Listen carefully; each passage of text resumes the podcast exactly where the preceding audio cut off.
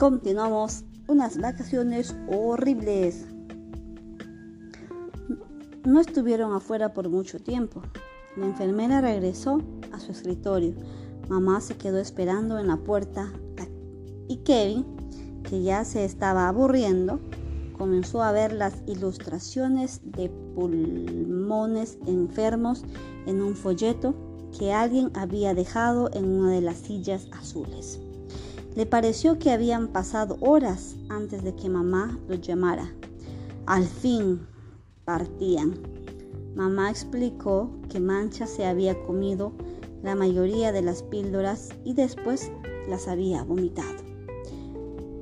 Pero que iban a comprar más pañales por si acaso. Así que cuando por fin se encaminaron hacia casa de la tía Brenda, a las 10 de la mañana. La camioneta estaba repleta de pañales. No he podido comunicarme por teléfono con la tía Brenda, dijo papá.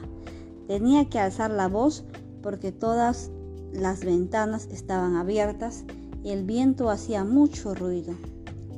El olor del vómito de manchas los había obligado a abrir las ventanas.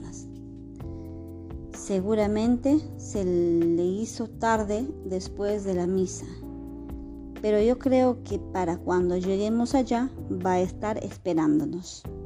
Y no queremos perdernos otra comida.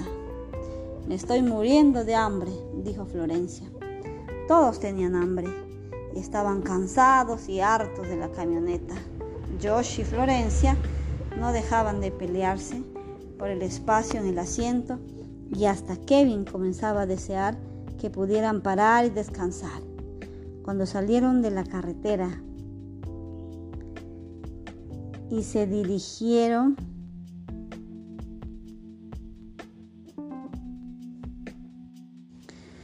a una casa que se veía al final de una vieja entrada llena de baches.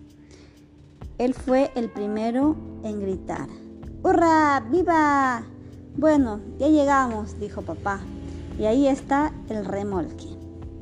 Parece que no está conectado a la electricidad. Eso no importa, en la noche hace calor y podemos usar la cocina de Brenda. La casa estaba en medio de un gran prado, pero no se veía ningún animal y los árboles no eran más altos que Kevin. Tampoco había coches cuando se acercaron a la puerta de la entrada y vieron una nota pegada en la aldaba de latón. Entendieron por qué.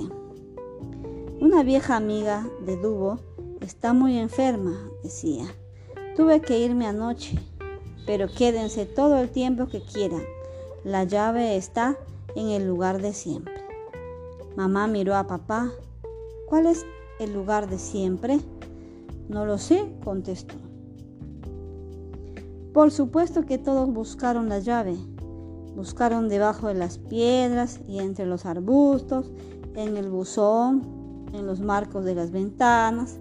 Buscaron debajo del tapete y en el plato de agua del perro. Pero cuando papá movió un nido de avispas mientras buscaba en el baño que estaba afuera, de repente decidió que debían dar la vuelta y regresar directo a casa.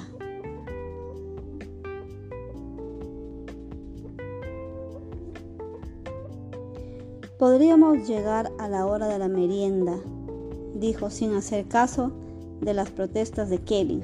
Mamá añadió, sí, para la hora de la merienda de mañana. Con la suerte que tenemos, ella tampoco quería quedarse. Nadie quería, excepto Kevin. Así que todos se subieron a la camioneta, se abrocharon los cinturones y excepto por una parada rápida en Linground para comprar el almuerzo e ir al baño. No volvieron a bajarse hasta que papá metió la camioneta en la entrada de su casa cuatro y media horas después. Ese fue el final de su viaje de fin de semana. Nunca más, dijo papá. Eso fue una broma, señaló Josh. Estoy tan feliz de estar de regreso, exclamó mamá. Kevin no dijo nada, casi nunca decía nada, pero cuando volvió a la escuela a su maestra le y su maestra le preguntó qué había hecho en el fin de semana, contestó, fui al campo.